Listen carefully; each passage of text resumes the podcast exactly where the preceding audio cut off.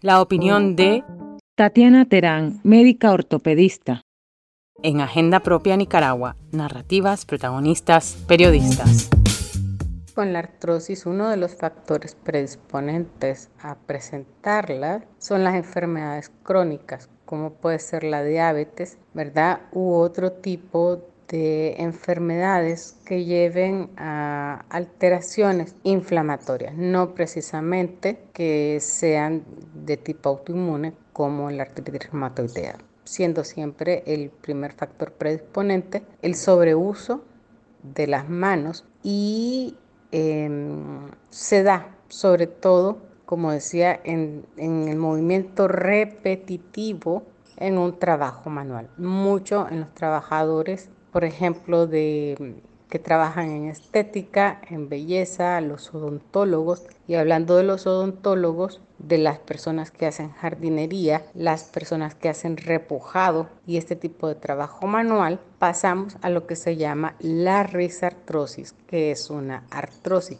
específica de la base del pulgar, sin necesidad de alterar las otras articulaciones de las manos. Esto hay que atender a tiempo.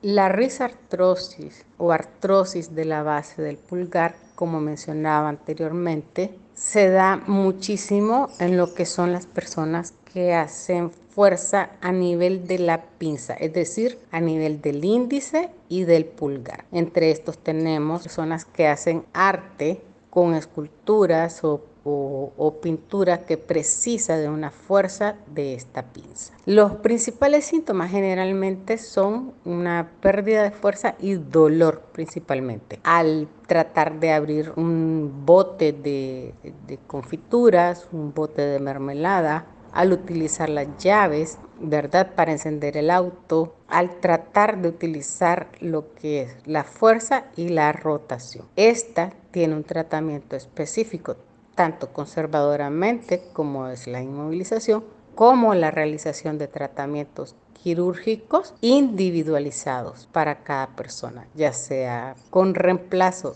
prótesis u otro tipo de tratamiento que lleve al alivio y a la continuidad de la función de la articulación de la base del pulgar, la cual es esencial y la principal en la función de la mano.